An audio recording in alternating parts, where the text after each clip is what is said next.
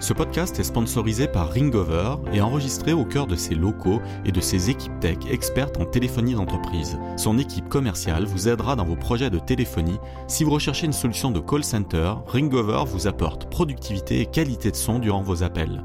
La réactivité de son support est remarquable. Vous avez une équipe de commerciaux acharnés qui prospectent furieusement. Vous avez une équipe de relations clients qui a besoin d'un outil nouvelle génération. Pensez à Ringover. Bienvenue dans le podcast Les Samouraïs de la Vente, le lieu de rassemblement des vendeurs d'élite. Je suis Yannick Robert, jardinier d'affaires, et ça rime. Accompagnez-moi pendant une heure et transcendez les projets dans lesquels vous vous investissez. Changez leur destinée. Découvrez tous les stratagèmes et autres techniques secrètes qui vous permettront peut-être de craquer votre secteur. Place à l'invité du jour. Bon ben bienvenue euh, Ismaël, nouvel épisode des Samouraïs, du business de la vente, de tout ce qu'on veut, de, de l'entrepreneuriat. Aujourd'hui, euh, tu vas incarner le côté euh, sans peur. Je vais t'expliquer quels sont les quatre piliers des, des samouraïs, mais est-ce que déjà ça, ça, te convient? Avec plaisir, je suis ravi. Merci pour euh, l'invitation. Alors j'ai déjà invité dans les épisodes précédents des personnes comme Gilles Chetella, Stéphane Boucris, Hervé Bloch, si tu les connais. Donc Hervé Bloch, c'est les big boss. Gilles Chetela, bah, c'est, Klein, la nouvelle aventure, l'IA, euh, euh, l'assistant personnel pour booster tes, tes équipes. Euh, utilise-les si tu si tu l'utilises pas encore. Et Stéphane Boucris, super serial entrepreneur qui a vendu Ametix. Donc donc voilà, plein de monde. Et je t'ai choisi Ismaël pour incarner le côté fearlessness parce que finalement tu allais très très vite, tu as levé plus de 100 millions d'euros, tu as une équipe qui qui explose euh, t'as fait rentrer plein de gens à ton capital, t'as 32 ans et t'as pas froid aux yeux, quoi. Bah, écoute, ravi. Euh, je suis ravi d'être là. Euh, les personnes que tu as citées, euh, j'en connais pas mal et, et, je les estime beaucoup, donc je suis ravi de prendre la suite. bon. Le côté peur, en fait, c'est la ténacité, c'est le gut feeling, donc l'instinct. Toi, ça représentait quoi l'instinct aujourd'hui dans ta bah, depuis les débuts, tu as créé euh, Wind il y a, il y a 7 ans. Qu'est-ce qui a vraiment participé, euh, qui, qui, sort des tripes et qui, qui vient de ton instinct et, qui t'a fait exploser? Euh, Je pense que c'est le sens du devoir. Dans la boîte, on est vraiment convaincu qu'on a une mission et on va jusqu'au bout. Donc le côté responsable, l'engagement qui en découle, euh, c'est vraiment ce qui, a été la chose la, plus importante. Et je pense que c'est ça qui fait vraiment la différence euh, au quotidien.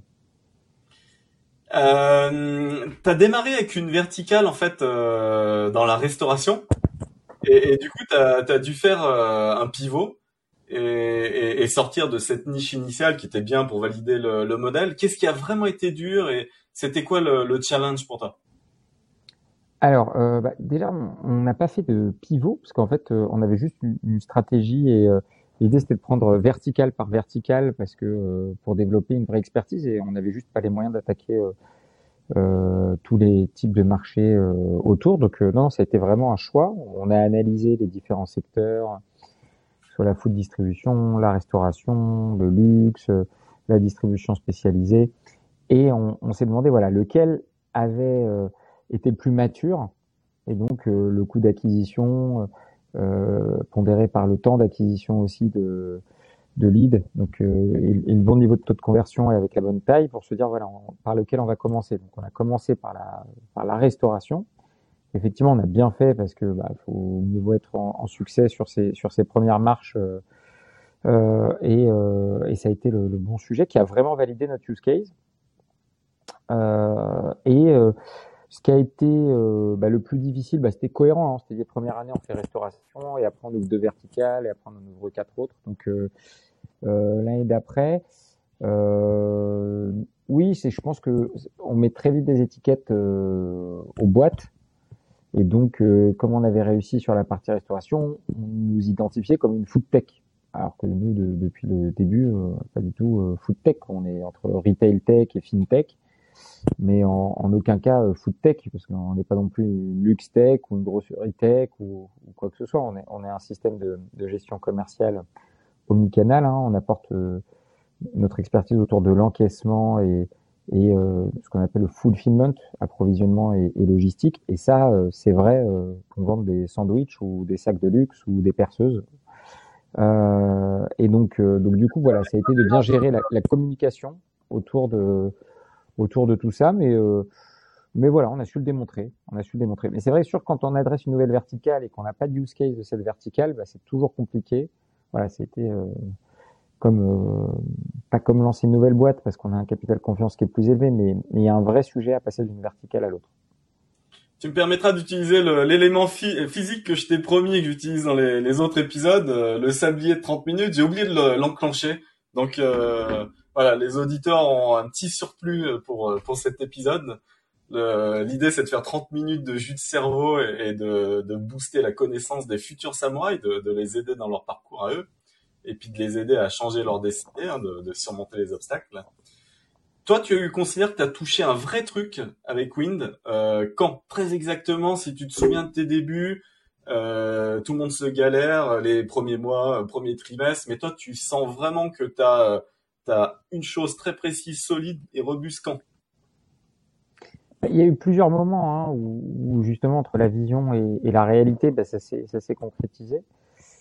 Euh, je pense que ouais, la, première fois, c'est quand on parle à un client où, là, effectivement, euh, il y, a, la bonne énergie, euh, la bonne étoile dans les yeux qui, nous dit bah, c'est exactement ce dont j'ai besoin. Euh, c'est le pain point sur l'omnicanalité, c'est un, vrai problème hein, en termes de, de solutions euh, SI ou en termes d'usage. Et donc, euh, le premier sujet, c'est le client. L'omnicanalité, on peut préciser, c'est moi, je viens d'aller faire des courses. Euh, dans, une, dans un grand magasin avec euh, un stock soi-disant disponible en ligne. On se déplace dans le magasin, l'objet il n'y est pas, je précise pas ce que c'était. C'était assez ludique, je suis fan de jeux de société. Et c'est ça l'omnicanalité, on est d'accord. Alors euh, l'omnicanalité, ça c'est une des applications de l'omnicanalité.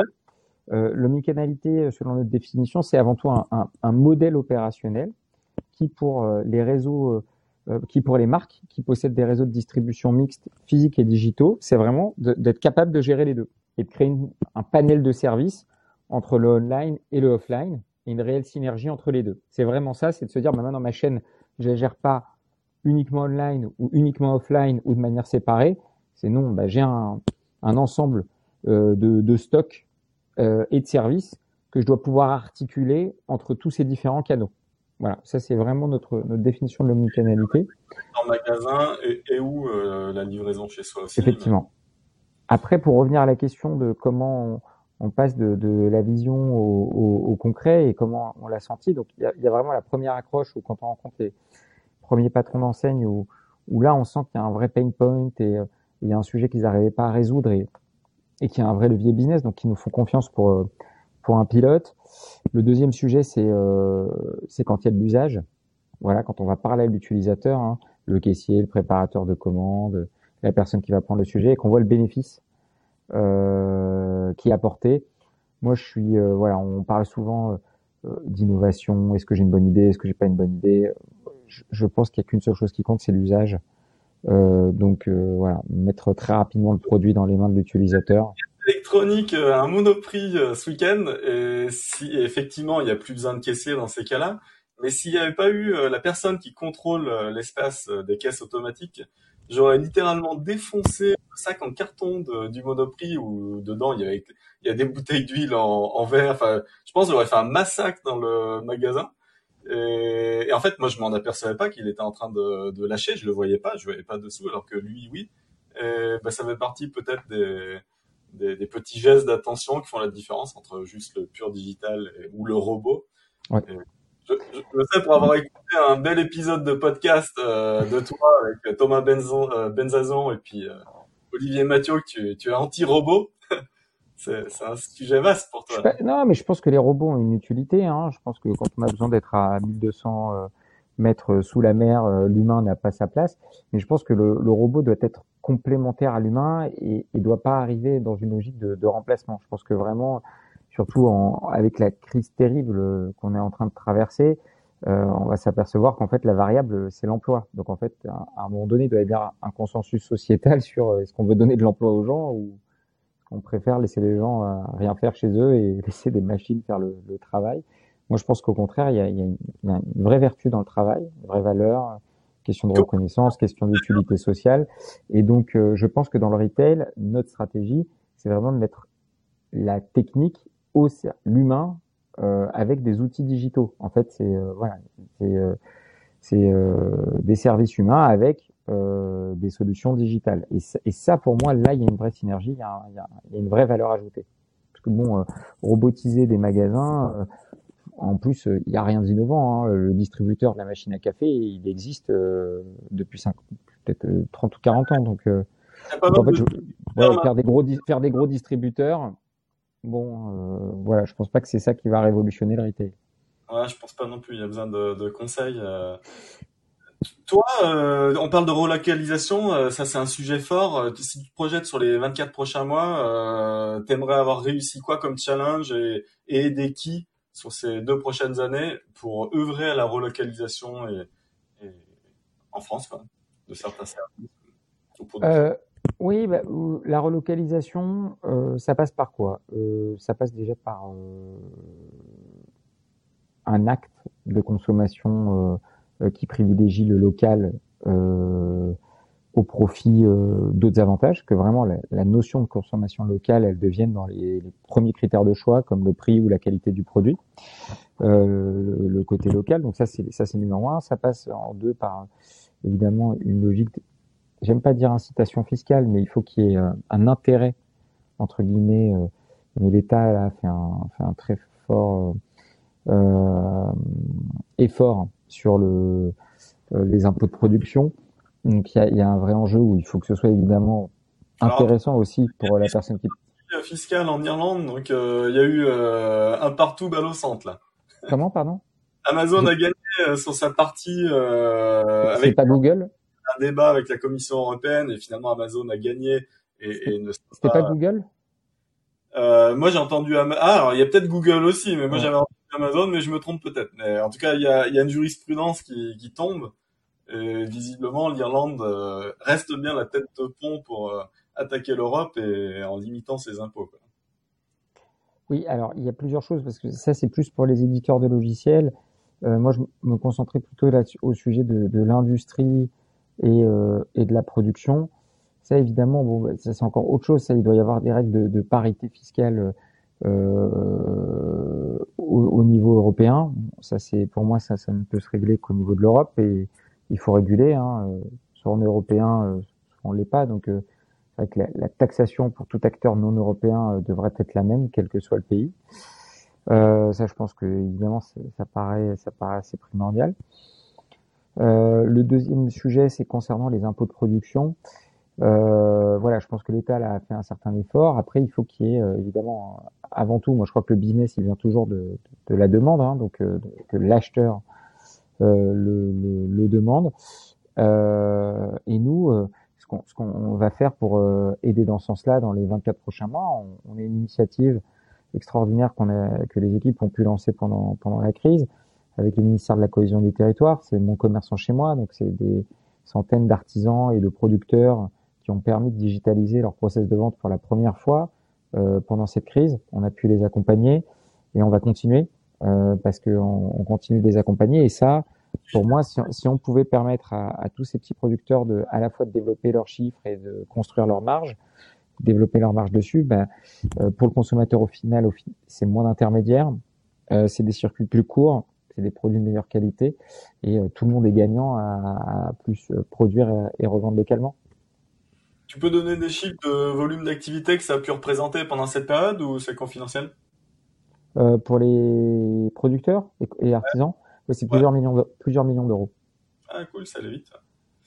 Oui, ça allait vite. Bah, ils sont ils sont vraiment retrouvés euh, euh, bah, du jour au lendemain sans, sans, sans activité. Hein, donc c'était le vrai sujet. Et c'est là qu'on voit l'agilité. Hein. Ce sont des gens qui n'étaient pas du tout digital, mais, qui sont business. Ça montre qu'au final, le digital, c'est qu'un outil hein, qui leur a permis de continuer à faire leur business. Et formidable mobilisation des mairies aussi pour euh, mettre en place la supply chain pour pouvoir acheminer tout ça jusqu'au consommateur final. Les, maires, même pour l'acheminement des masques, ont, joué un rôle euh, hyper important. Alors pour revenir sur le mindset du samouraï, hein, c'est le thème de l'épisode, et les samouraïs, c'est ceux qui changent la destinée des, projets. S'il y avait une qualité personnelle vraiment euh, critique, cruciale, si tu l'avais pas eu cette euh, qualité personnelle au début de, de Wind, euh, et, ça aurait été un énorme frein pour ton aventure, ça aurait été laquelle?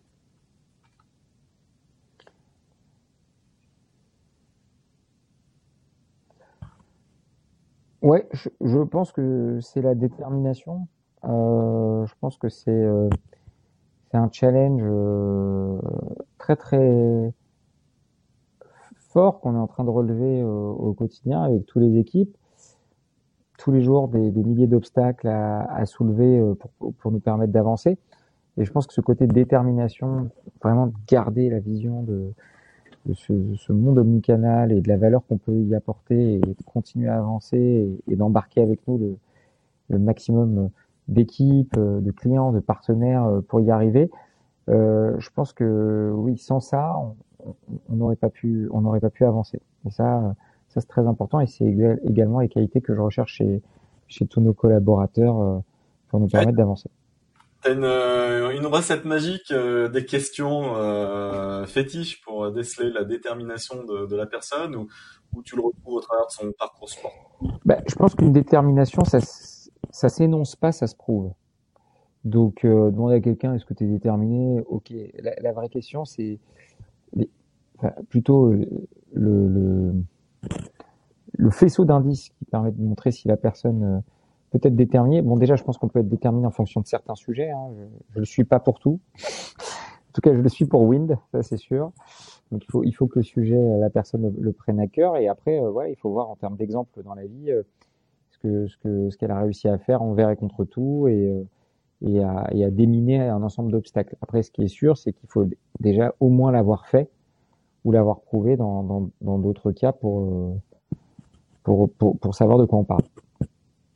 Comment tu réussis à, garder ce haut niveau d'énergie dans tes équipes? Parce que la détermination, ça, ça, ça prend au trip, hein, ça prend au corps et ça demande de l'énergie. Comment tu à l'impulser et à la maintenir euh, au haut niveau dans ton équipe? Je pense que la, confiance, c'est vraiment la chose la, plus importante. Et bon, je pense que bon, déjà il faut être en confiance entre nous. Donc il faut se dire les choses. Il faut appeler un, un chat un chat. Il faut appeler un obstacle un obstacle. Une défaite une défaite. Euh, mais il faut toujours garder un plan. Moi, mon, une pensée régressive, donc euh, je pars toujours du endpoint et, je remonte et, toujours donner cet élan, toujours aider les équipes à, sortir la tête de l'eau, parce que c'est ça le sujet. Hein. Vous avez des gens hyper déterminés euh, ou qui veulent vraiment y arriver, etc. Bah, des fois, on veut tellement bien faire qu'on se retrouve euh, pris la tête sous l'eau avec les quantités de travail ou, le manque de, ressources pour y arriver. Et l'enjeu, c'est de se dire, écoute, déjà, je suis là, on est une équipe, euh, t'es pas tout seul, et voilà où on veut aller. Voilà où on veut aller en permanence redonner euh, de la vision, redonner de la distance, aider à, à, débloquer des situations, à faire en sorte que la personne débloque des situations. Je pense que c'est vraiment ça le rôle de, de, de leader dans l'entreprise euh, pour permettre à tout, toute personne de continuer à avancer. Tu, tu délègues comment, toi, au quotidien avec tes key managers? Bah, Je délègue euh, par objectif. Donc, euh, c'est assez clair. Il euh, y a euh, engagement chez nous comme valeur. Euh, donc il y a un sujet qui est hyper clair, qui est multidisciplinaire, de, qui va souvent réunir plein de plein de pôles, mais il y a un responsable toujours, euh, parce que parce que plusieurs responsables pour une tâche ça marche pas. Il euh, y a un responsable, une deadline un livrable, voilà, et, et après la personne elle a la latitude pour y arriver. Voilà, elle demande euh, la latitude pour y arriver. C'est ça qui déclenche de l'engagement. Donc en bref, euh, écoute, euh, voilà ce que je dois faire pour voilà ce que je dois faire, exactement ce que je dois faire. On, cadre bien le, le livrable euh, pour telle date, et voilà ce dont j'ai besoin pour y arriver. Et après, euh, faut faire confiance. Et après, voilà. T'as une revue à 360 ou qui juge de l'atteinte des objectifs ou de manière générale du package euh... C'est assez, clair. Hein. Il, y a, y a, y a, un scope qui se vise sur deux, euh, deux choses. C'est pour ça que je dis qu'il faut bien cadrer le livrable. Comment je vais réceptionner ton, ta livraison et la date. Donc, euh, est-ce qu'on a bien tenu le délai? Oui ou non? Et est-ce que le scope de ce qui doit être livré est bien livré? C'est assez clair. Et si tu reprenais, alors pour tous les entrepreneurs qui nous écoutent et, et CEO de boîte qui, qui vivraient d'aventure aussi impulsive que la tienne, euh, là tu as 7 ans de recul, donc euh, ça commence à être euh, une bonne expérience. Euh, vraiment délégué à partir de quand?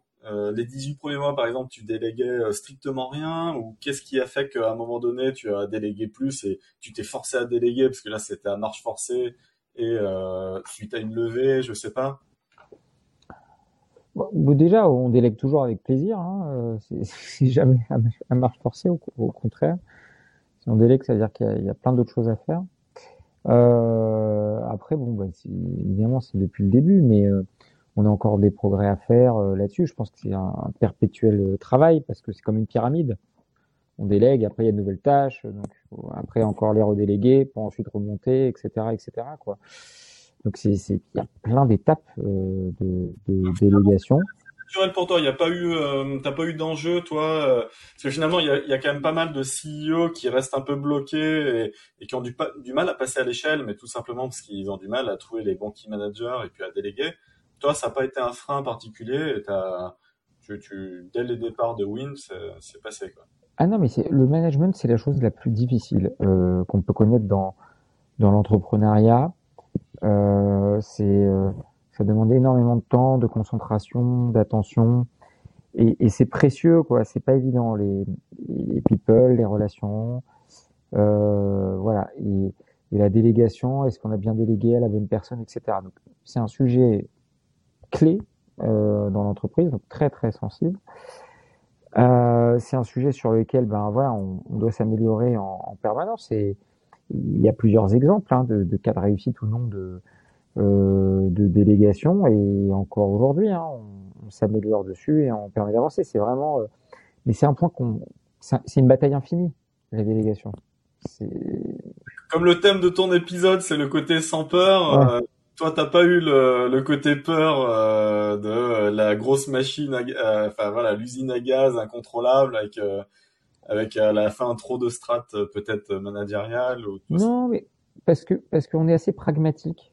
Nous, euh, dans nos valeurs, on a aussi data driven. Euh, donc, euh, un chat, un chat. c'est assez pragmatique. dans la boîte, régulièrement autour des projets, je me retrouver, on va être dans les équipes, il y a des euh, N-2 euh, qui sont présents et tout. Enfin, il n'y a pas de la hiérarchie, elle est vraiment par euh, responsabilité. Il y a un responsable. Euh, mais après, voilà, on est une autre de nos valeurs, c'est one team. On, on, est tous ensemble pour pour y arriver. Donc non, on n'est pas dans les strates. Euh, voilà, ça c'est ça, ça se passe en N-2, ça remonte en N-1 avant de remonter en N0, etc. Euh, franchement, euh, non, là, là-dessus, euh, c'est pas le sujet. Non, le vrai enjeu, c'est ce qu'on a bien cadré euh, la délégation. Et ça, c'est, c'est, c'est pour ça que maintenant, on, est-ce qu'on a bien responsabilisé la personne et est-ce qu'elle se, elle a bien demandé les bons moyens pour l'atteindre, soit en délai ou en scope. la clé, elle est là. Voilà. Comment tu, voilà. Est-ce que le board, à un moment donné, euh, intervient dans tes process et, justement, là, tu parles d'objectifs et de comment tu imbriques euh, la partie board, qui est encore l'étape euh, au-dessus, dans, dans, cette prise de décision opérationnelle, toi. Bah moi déjà, première chose, je pense que c'est assez exceptionnel. J'ai la chance d'avoir un super board, euh, personnes au board qui sont qui sont vraiment vraiment excellentes. Et euh, moi, j'ai des corporate ventures au, au capital. Donc, j'ai la chance d'avoir des gens qui sont eux-mêmes managers et eux-mêmes business. Orange, Sodexo, Natixis et peut-être d'autres que je connais pas, mais. voilà, c'est exactement. Et donc, euh, j'ai, on se comprend euh, très très bien parce qu'ils le vivent euh, eux aussi au quotidien. Donc, c'est voilà, comme des mentors euh, euh, sur ce sujet-là. Donc, ils m'apportent. Comme tu l'as répété, ouais, je suis, je suis jeune. Euh, et euh, donc j'ai pas travaillé dans un dans une boîte de, de plus grande taille, donc euh, ce côté retour d'expérience, transmission, c'est vraiment quelque chose que que, que dont, dont j'ai besoin. Donc donc ils sont très très très aidants pour nous aider à bien comprendre ces questions d'organisation, ce qu'il faut bien aider à, à, remettre les priorités. Donc, donc on a plutôt de la chance à ce niveau-là. C'est quoi les métriques d'ailleurs que tu regardes toi en priorité et, de manière générale quand tu pilotes tes boards C'est quoi qui va faire la différence pour, pour avoir une lecture différente des choses Les trois quatre métriques phares? Bah ouais, on a on a globalement cinq métriques phares auxquelles on suit la boîte, hein, c'est assez clair. Euh, sur la partie people, c'est le niveau d'engagement des équipes. Euh, parce que c'est bien d'avoir du monde, mais, mais l'enjeu c'est le capacitaire, hein, c'est euh, l'engagement fois euh, le nombre de TP qui détermine la, la, la, vraie force dans la, dans la bataille. la deuxième sur le business, bon bah moi ce qui m'intéresse le plus c'est le taux de conversion. C'est vraiment ça, le taux de conversion pondéré par le temps. Voilà. Combien de deals, voilà, sur trois mois, six mois, neuf mois, quel est mon, mon pourcentage de, de closing sur mes deals, ça c'est très important. Euh, le troisième, c'est l'avancée de la roadmap produit. Euh, donc euh, voilà, où on en est, quel backlog, quel est le retour. Le quatrième, c'est le NPS. nerf, de la guerre. Hein. Ils sont tous ISO, hein, parce que bon, jusque-là, les quatre, c'est le sujet. Et le cinquième, c'est la trésor. Parce que parce que j'ai une culture familiale commerçante. Donc je sais que, que cash king et euh, c'est bien de gérer la boîte par euh, chiffre d'affaires, les bita ou autre, mais encore plus en ce moment, euh, le, le, plus important, c'est la trésor. Donc voilà, avec ces cinq métriques. on enregistre post-Covid, euh, mais tu as quand même, dans, dans, dans, cette phase un peu complexe, tu as au moins l'opportunité d'avoir fait la levée récemment, donc tu as quand même encore le cash. Voilà, c'est mieux que quand ça arrive en fin de cycle de financement. Ah ça c'est oui. C'est sûr que maintenant, comme il y a des crises tous les 5 à 10 ans, euh, faut calibrer sa levée de fonds en fonction des différentes crises. Il faut passer entre les, gouttes. Exactement. Euh, donc voilà, oui, oui. Donc pour moi, voilà, avec ces entre guillemets cinq métriques, ça me paraît les plus pragmatiques euh, pour piloter une boîte SaaS euh, euh, en croissance. Voilà. Après, évidemment, on en a une trentaine d'autres qu'on suit. Euh, mais qui découlent ou, ou, convergent plus ou moins avec ces cinq métriques. Alors, je, je, reviens sur les épisodes euh, que je conseille à tous les auditeurs que tu as enregistrés en partenariat avec Madines et puis donc euh, euh, c'est à propos du, du Next 40, 40 épisodes euh, sur les nouvelles pépites de la French Tech dont tu fais partie. Et, et comme l'épisode d'aujourd'hui, c'est le côté sans peur, j'ai noté dans un des épisodes là, que tu as enregistré que tu n'avais pas pris d'agence externe euh, voilà, pour les RP, pour la, la communication. Est-ce que tu avais une crainte euh, Du coup, ça m'interroge. Voilà. Est-ce que tu avais une crainte que quelqu'un euh, d'indépendant et, et, donc d'externe euh, maîtrise mal le sujet? Ou euh, enfin déjà est-ce que tu referais différemment euh, si c'était à refaire aussi euh, des choses comme ça voilà quelle leçon tu en tires ouais. bah, la communication bon, moi il faut que je comprenne que je suis moi je suis un, un, un geek et, et, un passionné du marché euh, donc la communication pour moi enfin comprendre j'ai pas beaucoup de médias j'ai jamais eu la télé euh, pas de radio donc, donc euh, déjà de participer à ce, cet épisode. Voilà. Non, mais avec toi, avec avec plaisir. Mais euh, mais du coup, je consomme pas beaucoup en fait euh, déjà de médias. Donc euh, c'est c'est un peu de ma faute, je dois le reconnaître. Donc j'en vois pas beaucoup. Euh, je, je, je, voilà, dans ma tête, en tout cas, c'est ça ça vient pas dans les priorités. Voilà, quand on fait une boîte, voilà, même même dans mon histoire. Euh, familiale ou, ou, même dans mes études, notion de média pour développer son, son business, euh, je l'avais pas en tête. Voilà. Donc déjà première chose, euh, j'étais pas sensible à ça. Donc je comprenais pas euh, quel pouvait être l'intérêt, quel pouvait être le, le, bénéfice, le ROI et autres. Je l'avais pas expérimenté. Bon, par contre, j'ai subi le fait de, de, ne pas le faire. Euh, j'ai pu voir euh, les effets que bon, bah, la nature a horreur du vide, donc ça, ça par contre, euh, alors c'est pas l'enjeu de l'épisode d'aujourd'hui. Non, non, non, non, non, mais, mais, mais juste pour dire que c'est important. Voilà, c'est important. Euh, donc, euh, donc du coup, euh, il faut bien communiquer, il faut suivre. Donc déjà, c'était à refaire. j'aurais travaillé cette partie communication. Et surtout, il y a un truc, de manière assez naïve, on s'est pas rendu compte que la boîte prenait une telle place, grandissait, pouvait susciter autant de, bah, d'impact au final, hein, via le nombre d'employés, les levées de fonds, les clients, les volumétries qu'on gère, etc. Et donc du coup, faut communiquer parce que parce que les gens, faut, faut qu'ils comprennent, euh, faut, faut expliquer tout ça. Et on peut pas prendre de la place euh, comme ça dans un secteur en très très peu de temps sans sans avoir une histoire, sans expliquer aux gens quel peut être l'impact, quel peut être le sujet. Et, et, et donc euh, et donc oui, si c'était à refaire, clairement, je travaillerais sur cette cette communication. je pense que c'est quelque chose qui est qui... maintenant voilà, j'ai compris, c'est quelque chose qui est clé. Après, c'est pas évident parce que c'est complètement une autre composante de la tech ou, ou, euh, hein? Défocalisante du coup du business et du ouais, ouais, ouais, ouais, oui, oui, oui, parce que c'est un autre monde. En fait, c'est alors entre ta tech, euh, tes clients et ta com, tu, peux, tu, peux, vivre dans trois univers différents. Hein. Le, miroir, le, miroir, aux alouettes de la, de la communication et des médias. Exactement. Donc euh, bon, faut faut apprendre à vivre dans cette euh, voilà, faut apprendre à nager euh, dans, dans, dans cet écosystème, mais c'est important, très important. Euh, il faut le maîtriser. Voilà. Donc donc donc le, le conseil aux, entrepreneurs, soit bien business ou ou geek, c'est c'est voilà, ne pas négliger l'aspect l'aspect communication. Ah donc le, le, samouraï, le samouraï finalement doit tenir compte de la com. Ah ouais. Oui, oui, clairement. Clairement, et, et, il doit y avoir un minimum qui doit être fait. Il doit y avoir une histoire, il doit y avoir des choses qui sont, qui sont, qui sont prêtes à être euh, pitchées, et il doit y avoir des informations qui doivent être diffusées de manière régulière pour, euh, voilà, driver, driver l'opinion du marché.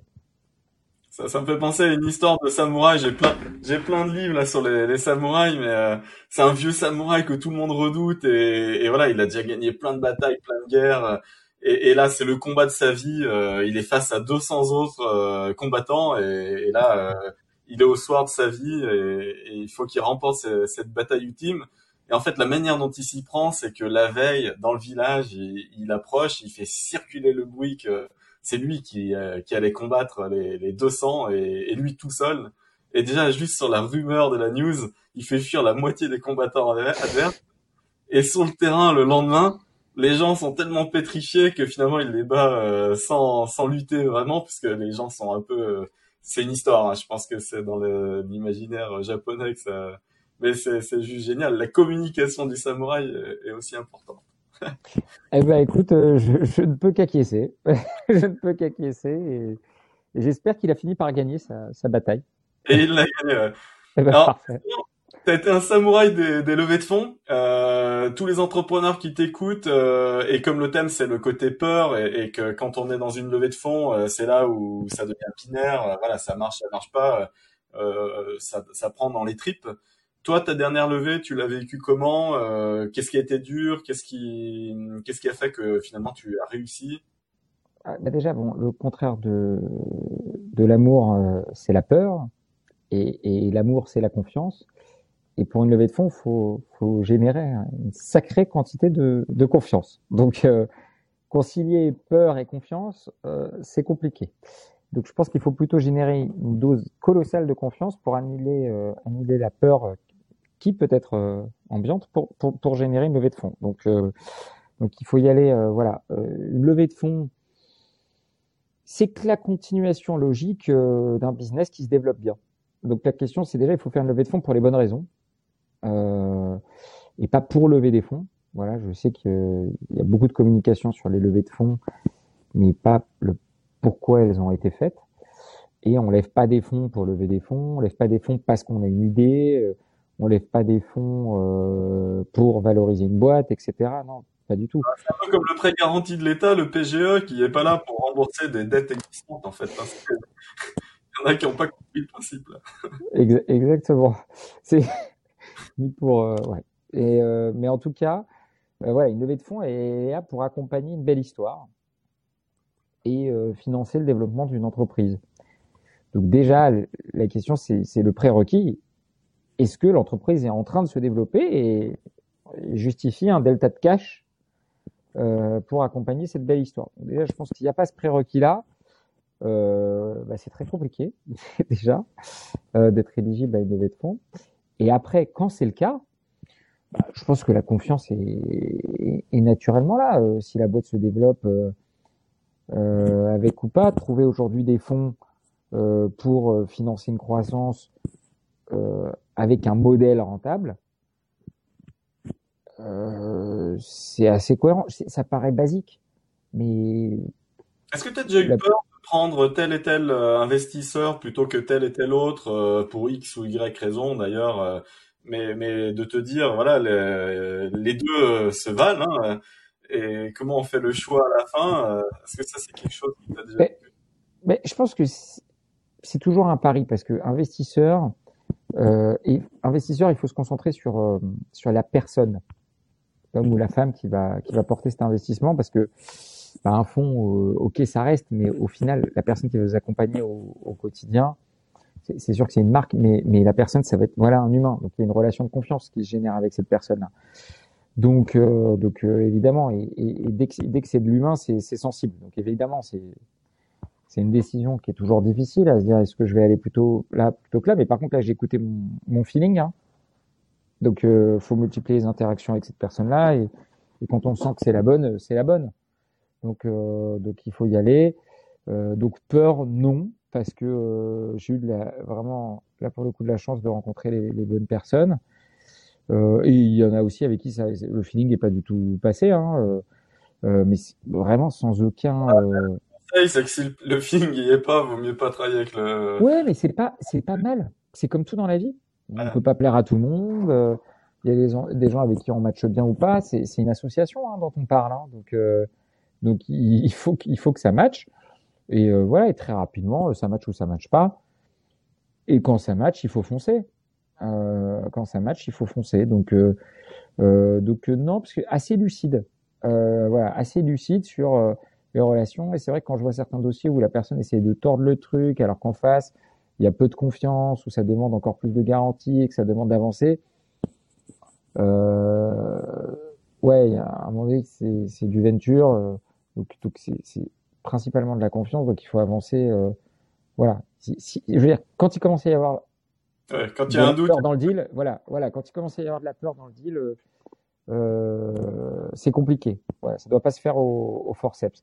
Bah, il y a déjà beaucoup de forceps dans les papiers, parce que série de un process assez long et paperasse, mais dans la confiance, euh, ça, doit, ça doit être liquide pref, hein, on, va pas lever le voile de la de la confidentialité des opérations, mais ouais, j'imagine qu'à ce niveau-là, c'est. Ah non, mais c'est des papiers, euh, mais c'est normal, hein, c'est beaucoup d'argent. Euh, c'est des, des, documents euh, comme ça, euh, tout relire avec toutes les parties prenantes, les avocats, le business et tout, donc c'est déjà énormément de travail dessus euh, sur les due diligence et suivi et tout.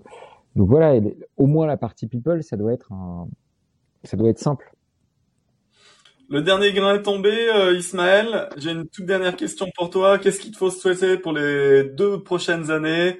Euh, T'es es content à partir de quel niveau de croissance, toi, à titre perso? Euh, Là, en prenant ton chiffre d'affaires là à date, là maintenant, sans le révéler, mais T'es content à partir de quel niveau dans 24 mois et Voilà. Qu'est-ce que, comment tu envisages le, les deux prochaines années? Euh, bah Déjà là, en tornade du Covid, euh, voir à plus d'un mois, c'est compliqué. Euh, avoir des sentiments sur les deux prochaines années. La, question à ce moment-là. Ouais. ouais, en ce moment là, c'est c'est quand même, euh, tu, sais jamais ce qui peut se passer là.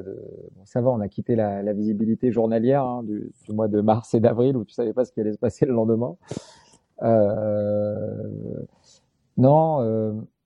je, pense que par contre on a un pivot, euh, que ce soit au niveau économique, social, politique, voilà, global. Euh, on est en train de vivre un moment extraordinaire. Enfin, l'année 2020, c'est pour moi, c'est vraiment la fin d'un cycle là des, des 50 dernières années, des années 70, euh, et, et, on commence un nouveau cycle. Euh, donc déjà, je suis impatient de les vivre ces deux prochaines années, euh, parce que bah, quand tu entrepreneur, le changement, l'innovation, euh, la découverte, c'est ce qui nous motive. Hein, donc Donc j'ai hâte euh, d'aller découvrir jour après jour ce que nous réserve ces 730 euh, prochains, ces 730 prochains jours. Euh, la croissance, euh, bah, la plus grande possible. Hein. On va essayer de doubler chaque année, hein. donc organique ou et avec des nouveaux clients. Donc on va aller chercher le maximum de croissance parce que c'est ce qui nous a toujours euh, drivé depuis le début. On est une boîte qui est construite pour la croissance et par la croissance. Donc, euh, donc on... de liquidité avec euh, et tu pourrais l'envisager ou pas, hein, mais tu as la taille euh, pour une introduction ou une IPO. Hein, tu... Mais pour moi, ça c'est pas un objectif. Moi, je suis très euh, euh, business. Moi, mon objectif, c'est de déployer, d'avoir le maximum d'utilisateurs qui font le maximum d'usage euh, partout dans le monde. Donc pour moi, le reste, c'est comme une levée de fonds. Le reste, c'est une conséquence. Okay. Donc moi, en tant que CEO, mon objectif, c'est de déployer ma plateforme le plus possible, qu'elle soit le plus utilisée qu'il y ait la meilleure stickiness, adhérence euh, de nos outils auprès du métier. Et je pense que toi aussi, euh, tu, comprends bien ce que je dis là-dessus, parce que plus il y a d'usage sur nos plateformes, plus on a gagné. Donc, euh, moi, en tout cas sur les deux prochaines années, et en plus, je pense qu'en ce moment, il faut pas se perturber, à moins que les gens en aient besoin hein, sur des sujets capitalistiques et financiers.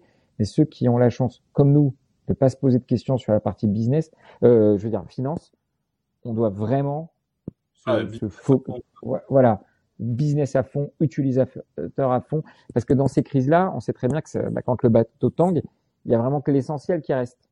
Donc c'est vraiment là qu'on doit être euh, la meilleure solution euh, euh, qui drive le meilleur usage euh, chez nos clients. Donc moi, les, sur les deux prochaines années, c'est vraiment, c'est vraiment là-dessus qu'on est, qu'on est focus.